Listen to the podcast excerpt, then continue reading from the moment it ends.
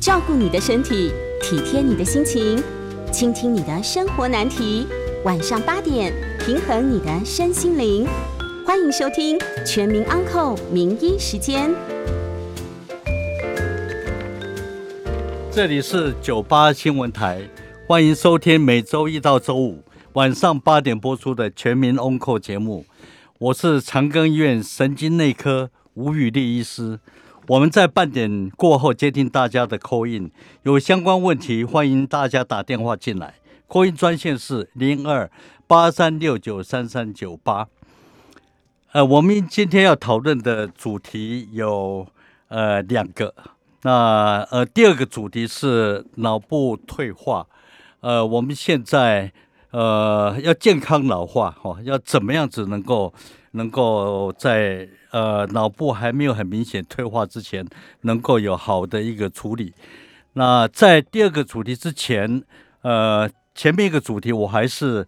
呃，希望把最近大家时常会碰到的打疫苗的问题跟大家再提醒一次，因为这是呃二十一世纪人类碰到当中最重要一个议题，它改变了我们的生活方式，也改变了医师在看诊的一个一个一个对问诊还有呃处理病人的一个重点。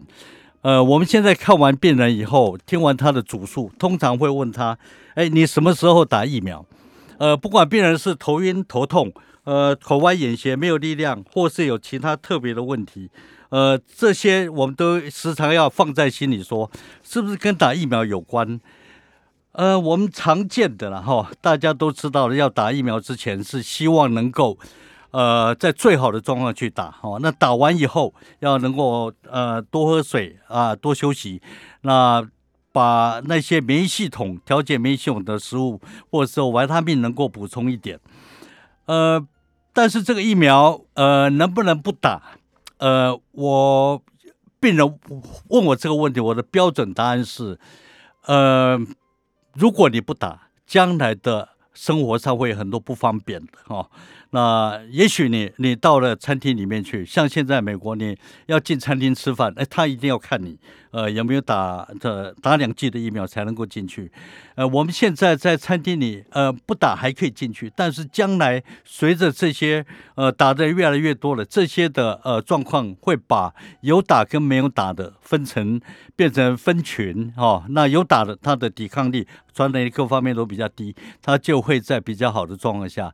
那如果没有打的，也许他没有剥夺你参加或是坐车或是呃集会的权利，但是他他会特地另外再设一个场所，让这些有高危险的高危险群的人在那里。所以呃，所有我的病人问我要不要打，我都会回答：呃，你要把身体最好调整到最好的时候去打。但是呃，如果你可以选择呃打疫苗的话，呃。你在知道你有脑中风的状况下，你就不要去打 A Z。知道你的心脏功能不好，医师跟你讲，哎，我超音波，呃，时常要去看你心脏功能，还有有是不是有肺积水，心脏功能已经到达一个相当差的状况，你就不要去打莫德纳哦。那呃，心肌炎或者心包膜炎，这个时候有时候会要命的。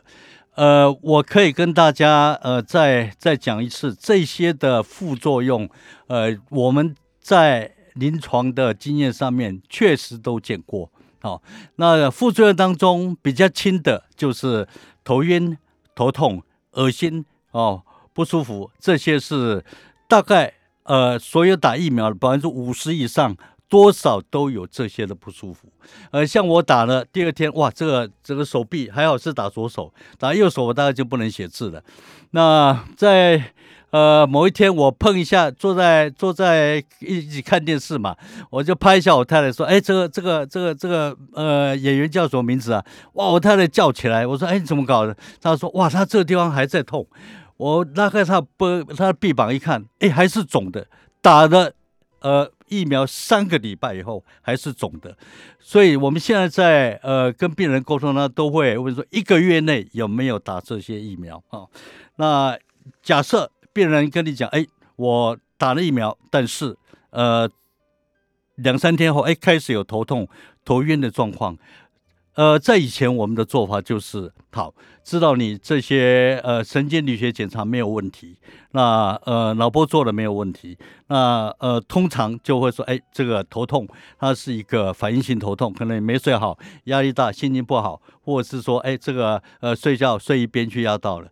但现在我们都很小心，呃，你打疫苗有这些的症状，呃，做了脑波计是正常，哎，我们还会去抽血。哦，抽血的目的是我们大家知道有一个呃问题，就是血栓的问题。血栓在其他的呃身体状况，比如说脚血栓好，那你脚冰冷嘛哈，它可能其他的侧支循环能够把它呃再把它建立起来。但是脑部的呃血栓是严重的问题，它就是等同于中风。那它跟一般的中风状况又有一点差别。呃，这样子的病人头痛头晕。呃，跟打疫苗有关，呃，一定要去验呃红白血球。如果你看到他的血小板掉下来，这个时候就要很小心的，他是不是血小板被用掉了，已经发生广泛的血管内呃凝结的凝血的作用。这时候你再抽一个 D dimer，D dimer，它会高起来。那血液当中的 fibrinogen。我们的纤维蛋白，哎，它会掉下来，因为被用掉了，所以它已经开始进行广泛性的呃全身凝血的状况，呃，再下来就是要要更假设他除了这些头痛，而且这头痛可能。大部分人抱怨的头痛都跟打疫苗那个是同一边，哦，这个可以理解，是因为免疫的反应是在跟你的血型、跟你的淋巴系统有关，所以在打的那边特别容易发生这些的不舒服。但是假设他的头痛又固定在同一边，同一边，哇，那就真的要非常小心。呃，我们可以去做磁振造影血管摄影，呃，磁振造影血管摄影当中会包括脑部的结构。还有呃动脉的状况，如果加一个 V 的话，就是包括静脉情形。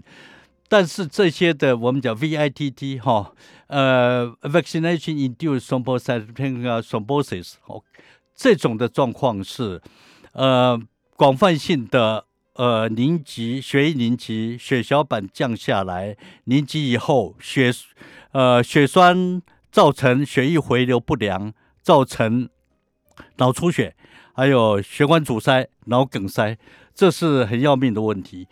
呃，我们在这几个月当中碰到有五个 case，哈，这五个 case 都是打 A Z，哈，没有一个是是打莫德纳。所以大家真的要相信说这些科学的证据，要相信医学的指引。说好，呃，虽然是呃大部分的呃这些的不舒服都是。呃，一过性的，呃，都可以处理，但是，呃，前面讲的，呃，两大类的状况，呃，真的要小心的来处理。好，这个是有关打疫苗的。呃，上个礼拜一，我看了一个一个病人哈，六十九岁女性，她说，呃，因为新冠肺炎哦，所以，呃，就关在家里哈。那，呃，两三天后，两三天前，哦。来门诊两三天前开始有二后右边的后颈部疼痛，那睡不着。那这个状况就哎，那问他哎什么时候什么时候打打疫苗？哎，他疫苗还没打，哎，所以就哎这个大概跟疫苗没有关系嘛。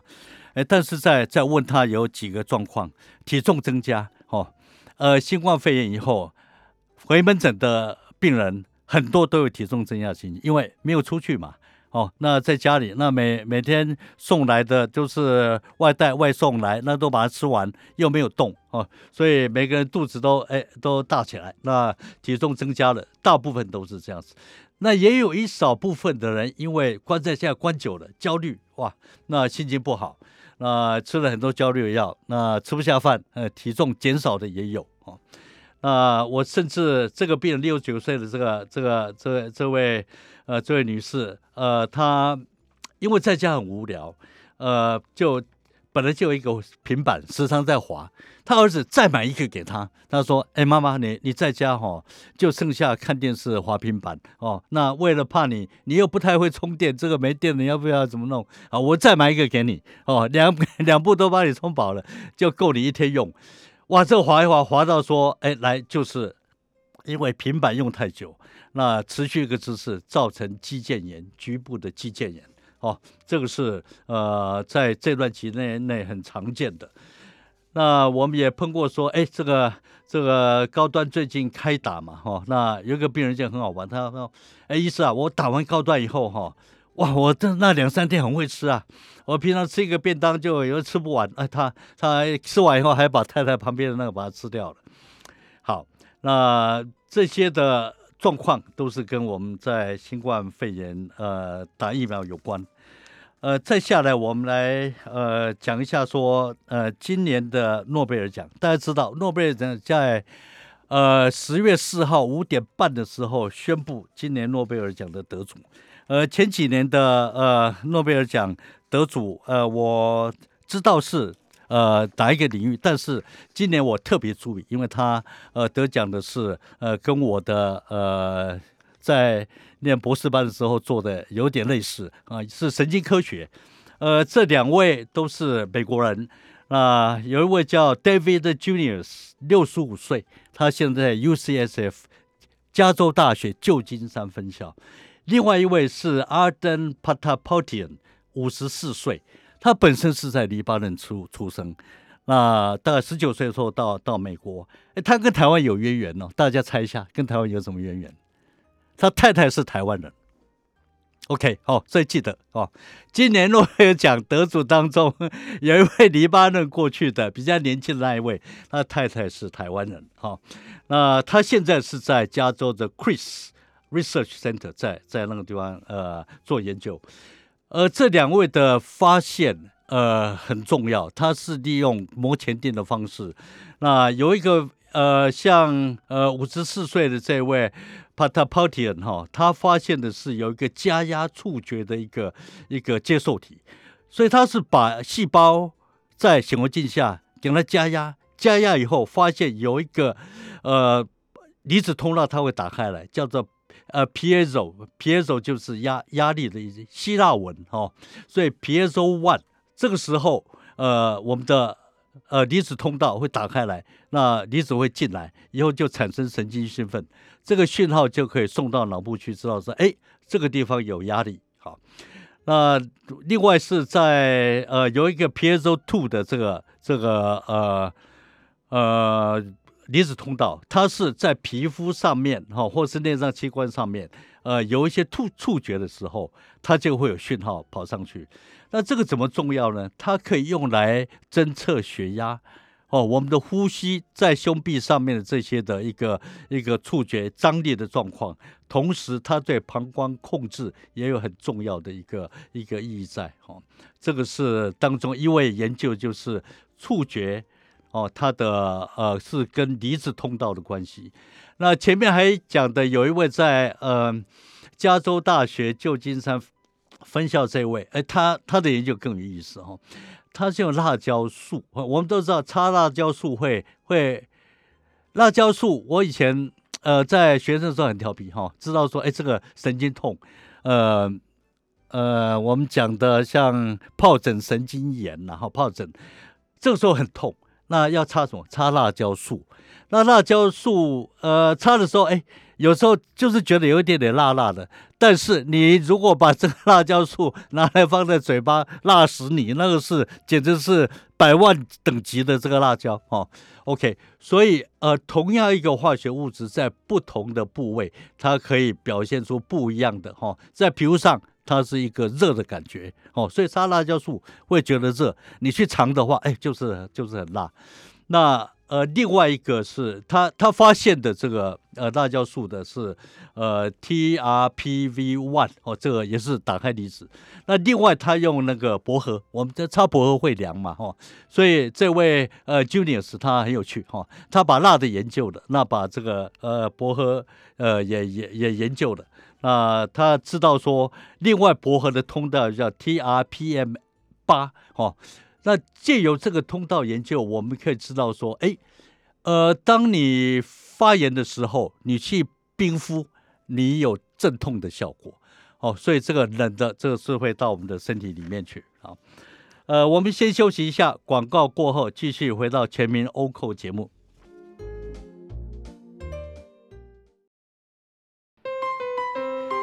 欢迎回到九八新闻台全民翁扣节目，我是长庚医院神经内科吴宇立医师。呃，第二个节目我们要谈的是呃老化的问题，要健康老化。在讲到健康老化之前，呃，我把神经内科的这个呃几个疾病在现在比较常发生的状况跟大家提醒一下。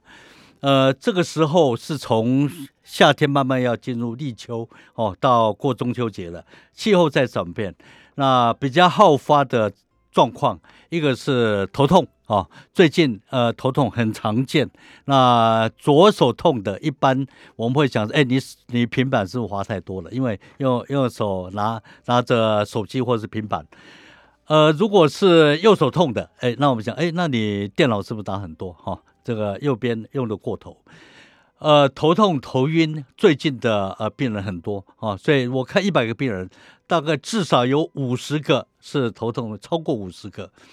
呃，当头痛头晕的前面讲过，呃，一定要问他有没有打有没有打疫苗。那当中呃，总有大概三分之一是真的是打疫苗以后相关的头痛头晕的症状，它可以从打疫苗以后的当天一直持续到。一个月以后才慢慢的消失，消消失。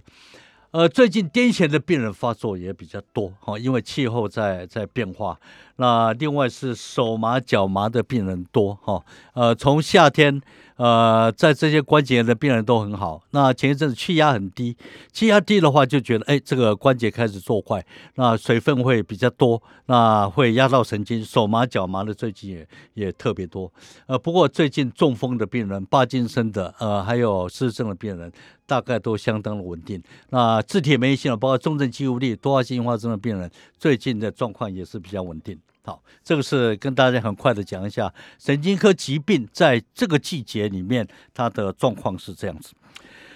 呃，我们知道科技非常的发达哈，那呃先驱疗法，我们讲的先驱疗法，一般的概念是讲说，呃，你现在到医院去，健保没有给付哦，因为呃它的证据还不太够足够，但是先驱疗法可能是。呃，明天的医疗，哦，意思是说，在时间上面的验证以后，他就可以得到足够证据，说好，这个是是呃，十年后这是一个标准治疗。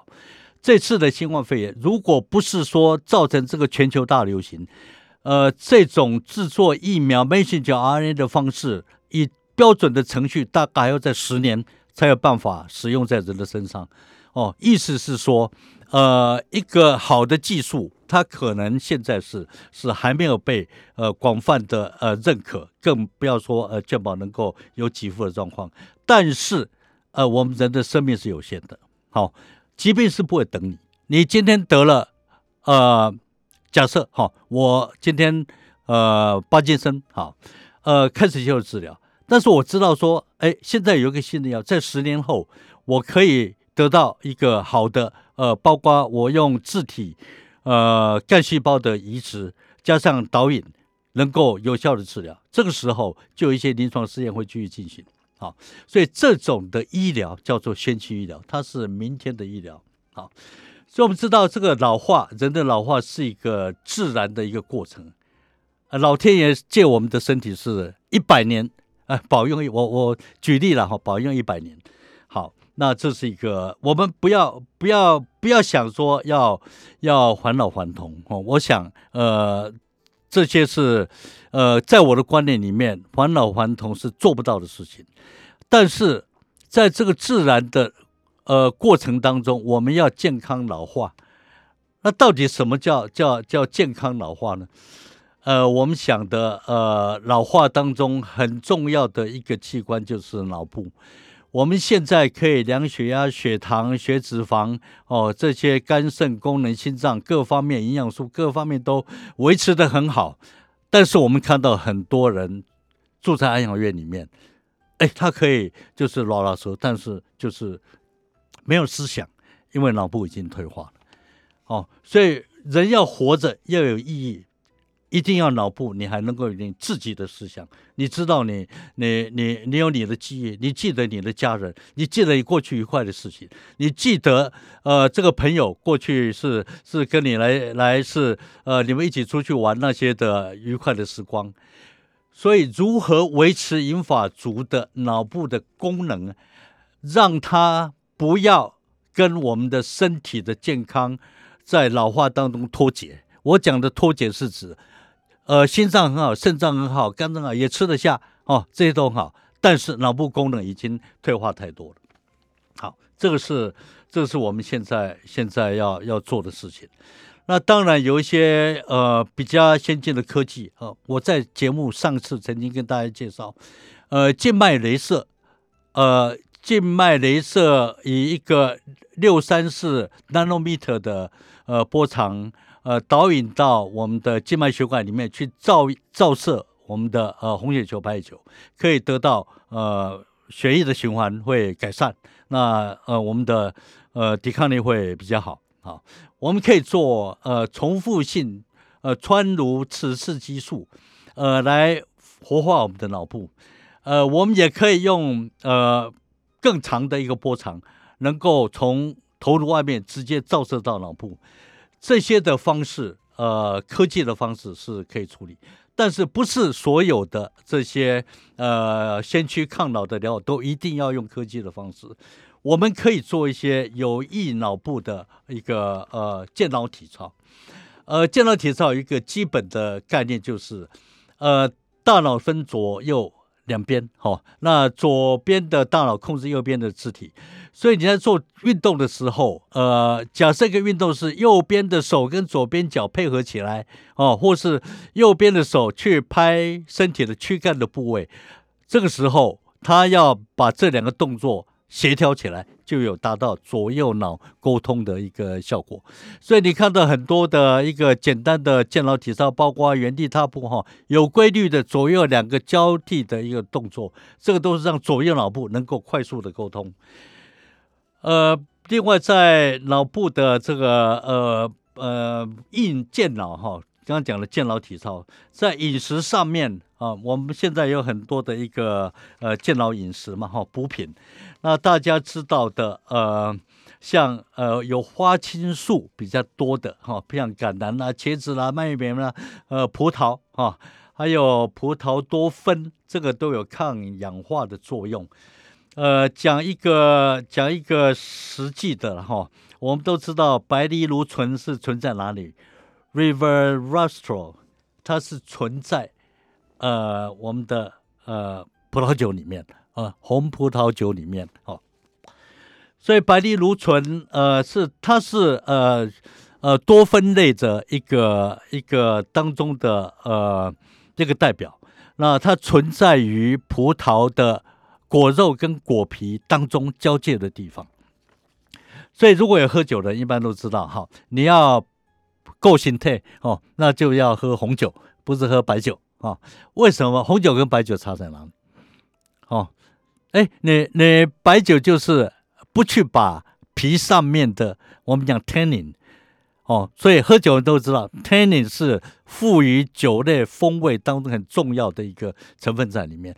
tannin 它本身就是白藜芦醇，所以它有抗氧化、抗发炎的作用。哦，所以以前的人他们就知道说，哎，这个呃呃呃多分类哦，所有的呃水果在果皮跟果肉当中，那个是最有营养的。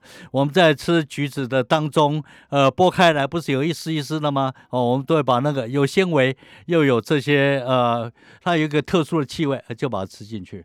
植物借由这些含有特别气味的多酚类，它可以来保护自己，让虫不要去咬它。同时咬了它以后，它也能够加速它的呃受伤以后的复原。这个是植物的一个一个修复保护的一个一个重要的一个呃化学物质。所以我们就把它拿来哦，把皮哦做葡萄酒，大家知道，嗯，红葡萄酒是要把那皮要压，把里面的葡萄皮上面的成分把它压出来。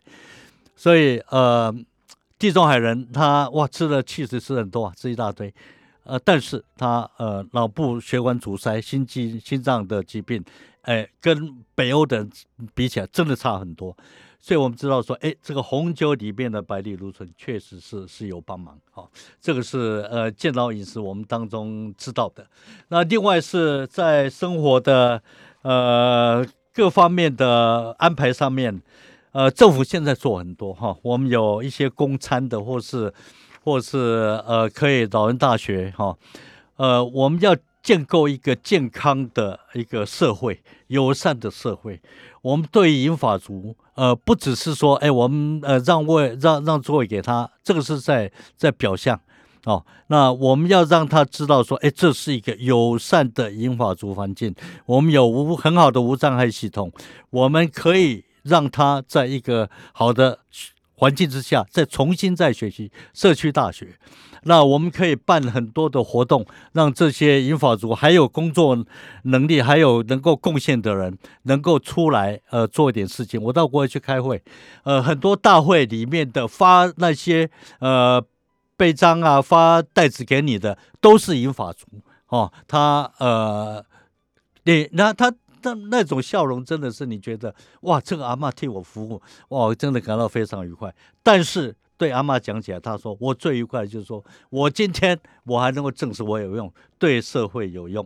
好，呃，我们先休息一下，广告过后接听大家的 call in，欢迎询问神经内科的相关问题，我将为大家解答。call in 专线是零二八三六九三三九八。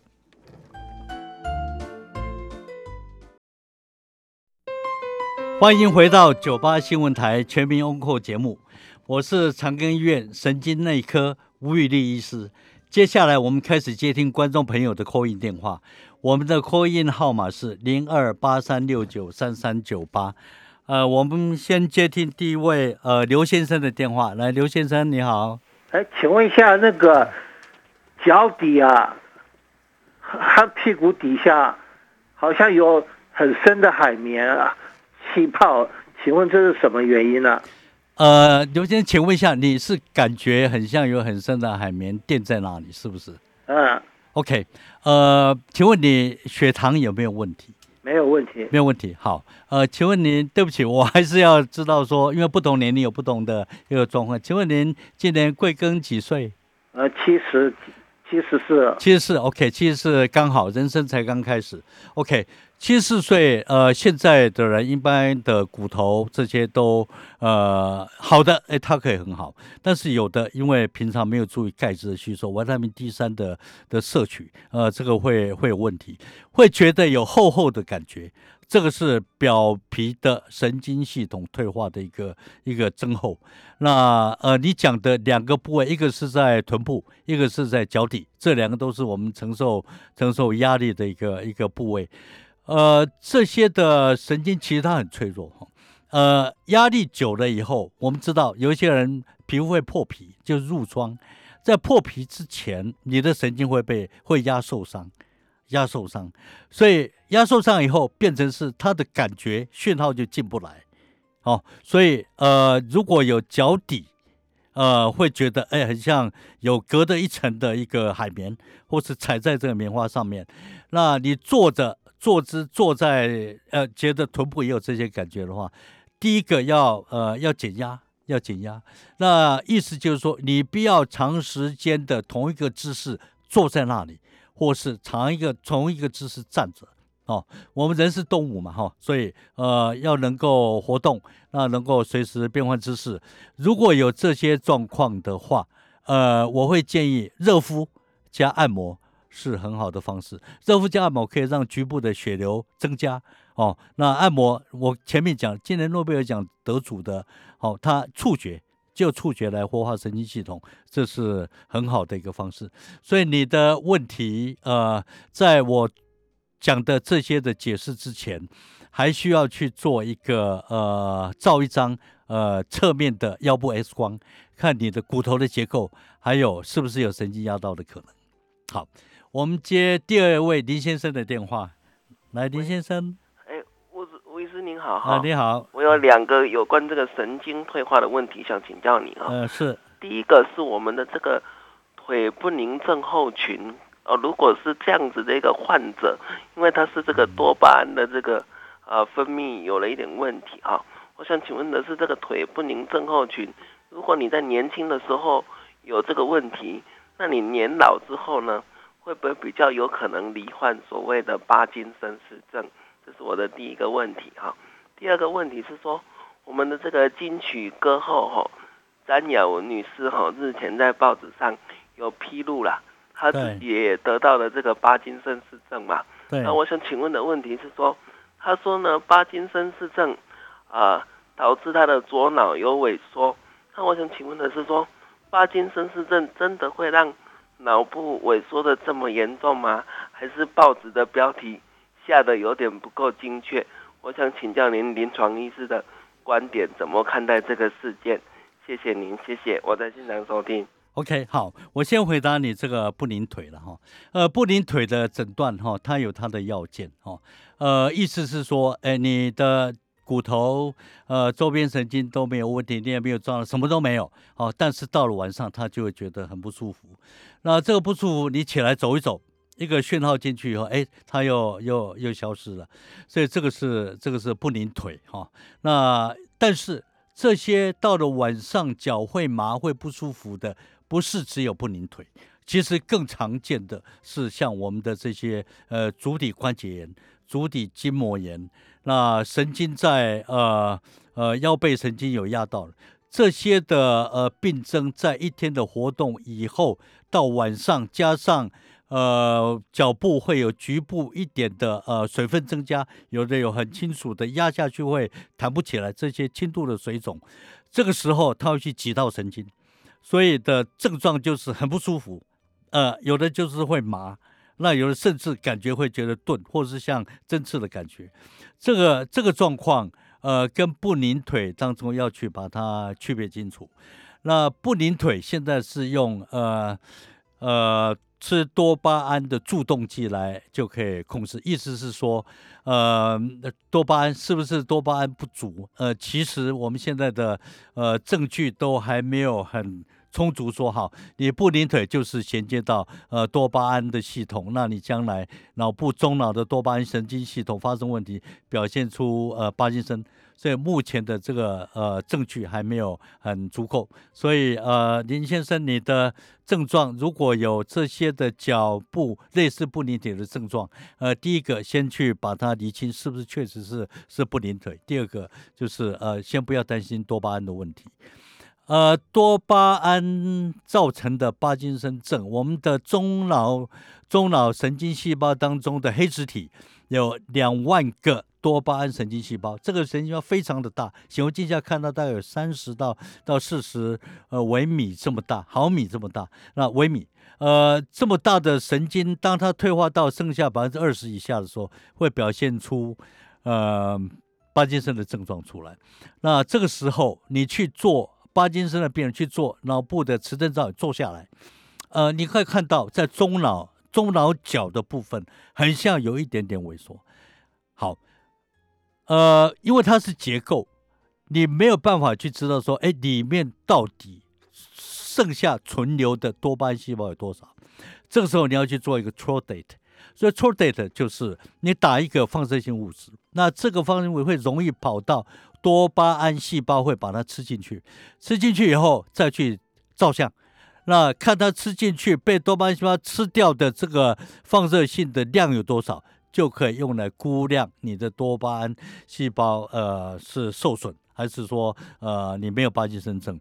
基本上，呃，巴金森症的病人，呃，脑部大脑的部分不应该有萎缩，不应该哦，因为他的问题是出在出在脑干，但是，呃，会有这样子的一个讲法，是因为。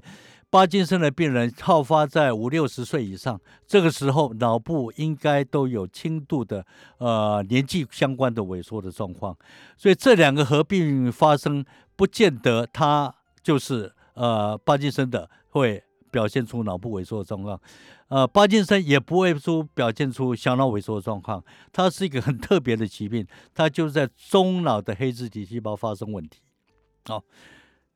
好，我们接听呃下一位陈小姐的电话。啊，医师你好，我想请问一下哦，有一次哈，有有一年呐，我就是那个冬天的时候吃冰，吃了觉得哦，全身好像有点发麻这样子。那以后哈，就连续偶尔都会那个身体的那个左半部哦，然后由头到脚都会发麻。我不知道这样子的话要怎么样改善这个症状，请问一下医师。哇，你这个这个问题是呃有当中有一些呃不太容易用用我们现在的神经科学的解剖学来来做一些。你你想吃冰吃进去，呃你。你感觉到这个冰冷的是你的内脏，对不对？吃到胃里面去，呃，这个时候你冰冷的感觉其实不太有，你感觉到是那种疼痛的感觉。所以大家小时候都有一个一个印象是，你一大口的呃冰棒或者是冰淇淋吞下去，哇，那个哇那个简直是是痛啊！它不是冷哦，它是痛。所以前面我提到的，呃，诺贝尔奖得主的，他的这种冷觉，冷觉的一个，它是跟离子通道有关。所以对于这种的一个一个状况，它是衔接到疼痛，那跟你后半段的这个呃左半边的身体麻，呃，是不是有关系？在解剖学上，现在很难去去当一个一个定论。但是，但是。呃，我相信古时候的人，他有一些用经络来来来解释的。呃，你吃进去以后，我们讲的胃经嘛，哈，胃，那它是到头部去，那它的走向是一直到我们的脚。那古时候人就会跟你讲，哦，哇，那你你这个当中胃寒，哈，那整个脑部下来，这整个胃经都都有问题，所以你会觉得，呃，这个呃手脚有麻的感觉。这些是古时候人经验医学观察的一个结果。那我对于这样子的一个一个现象，我本身不排斥说，呃，用中医的呃方法来解释部分现在呃西方医学，也许将来可以呃有一个好的一个结论。就像我前面在讲的，用薄荷，你擦了薄荷会凉吗？对不对？它就是活化身体里面凉。但是凉跟痛其实它是一体的两面，所以我们去擦那些呃止痛的药膏，擦了都会凉。其实它就是控制你凉的感觉，它跟我们的疼痛其实它是同一件事情。所以将来这两位诺贝尔奖，它为什么重要？因为他的这个发现，在触觉上，我们可以用针灸、用按摩来控制痛觉的这个程度，也可以用外来的这些凉的感觉来控制痛痛觉，甚至可以制作一些呃让你觉得凉，但是它又可以让疼痛的讯号不要往上往上传递的一个止痛药。呃，我们先休息一下，广告过后继续来接听大家的 call in，call in 专线是零二八三六九三三九八。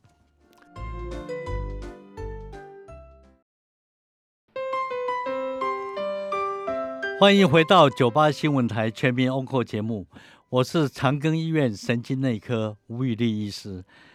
欢迎接下来继续，接下来继续接听观众朋友 call in 电话，call in 的号码是零二八三六九三三九八。呃，我们接听呃杨小姐的电话，来，杨小姐请说。你好，你好，我我我无意之间刚刚真感感恩，呃，正听到这个节目，因为我的我的情况是在一个多月前，啊，就是那个气候一下下雨，下不下雨，黄昏时候比较凉爽，我在那个呃基隆河堤那个走走散散步，所以那个它那个土石流坡有地上有点水。一一段路都没有水，可是我就不不经意的很谨慎，但是我就滑了一跤，一样一一呃就是一坐坐的坐的地下，呃那个尾椎压到，是那个手就扶在那地下，因为只有那一秒钟瞬间，就地上好像有个水，好像青苔一样那种，啪一下滑下去，我的尾椎压的尾椎，当时我就吓了一跳，赶快那裤子都湿哒哒的沾的泥巴哈，T 恤也是，然后就赶快就就走走走。走就就骑个摩托车回家了，那时候还能行动起来。是，可是也一个多月了，我的这个这个一个情况，我以为是打莫德纳针的情况，那时候已经打完针了，后来就去活动活动，没什么事。七月八号才打的针，我现在七十二岁，那我我我的这个滑倒，不知道请教您，我刚刚在前面听到你说是双脚双就小腿两个脚好像都麻。好像那个蚊子在蛰咬，每天就不间断二十四小时的，我也去针灸过。我看神经科长庚的一个一一个女的刘医师刘呃那个那个那个请教一下那个也我没有给我一个答案呢，也测试的她扎那个脚的手脚的神经测试，所以神经测试是正常吗？是不是？神经测试他他他他没有告诉我一个原因，他说叫我去。呃呃，林口长庚要住两个礼拜，那我家人孩子都吓到，说是到底发生什么事情了？他说要有人这样看到，那我我这个过程我我我没有答案，一个问号在脑海里。那我一直为这个很受困扰，生活中他他这个这个去就有时候泡泡脚，是是是，但是还是要睡觉啊，这个很很扰人，不胜其扰，觉得又又又不知道吃。吃什么药还是什么原因？怎么是帕金斯症还是什么？因为完全没有概念。是我我我能不能再再请问你？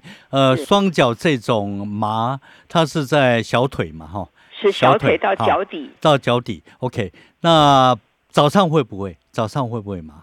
早早上早上其实微微的也会，发现在傍晚黄昏下午开始。下半天开始就慢慢的比较清楚，到晚上睡觉。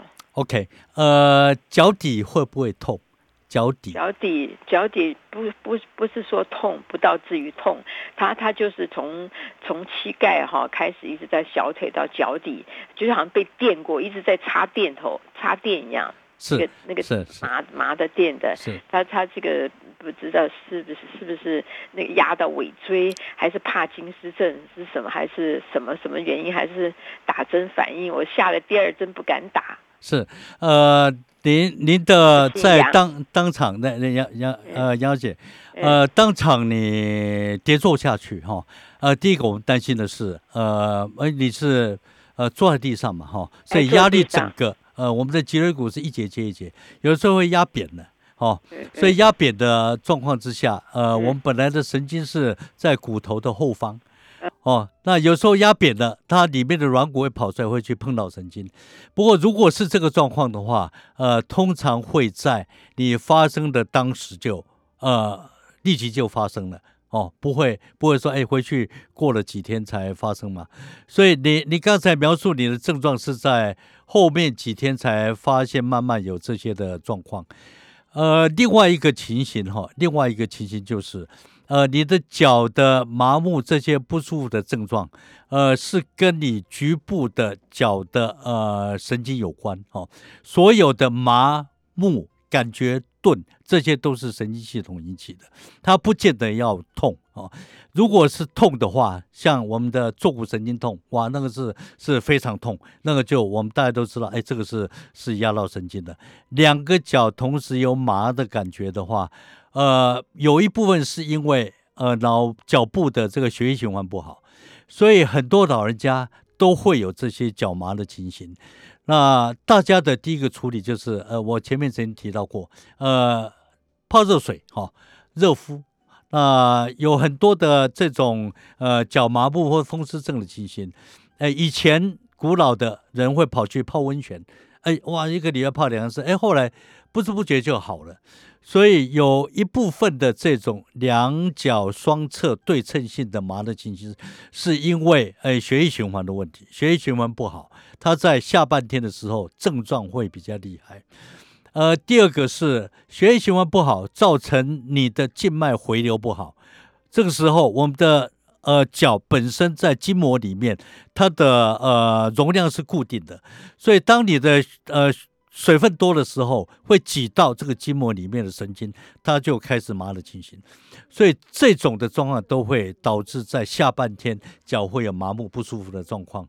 呃，只要你走路没有问题，大小便的控制没有问题，我想你的现在的症状跟你跌倒那个时候的呃，不会说是因为它造成严重神经。呃，造成你这些症状，呃，热敷加上按摩是一个好的一个方式。呃，张先生来，请说。呃，医师你好，我我那个那个右左手跟右手，因为长期工作在做铁工做了二二三十年，结果那个有那个晚睡到症候群，是是，那那个大拇指那个大鱼际啊，就一直瘦下去，瘦到扁扁的。哇，那你要赶快去看，需不需要说把这个呃我们的晚隧道打开来，要不然会继续萎缩嘞。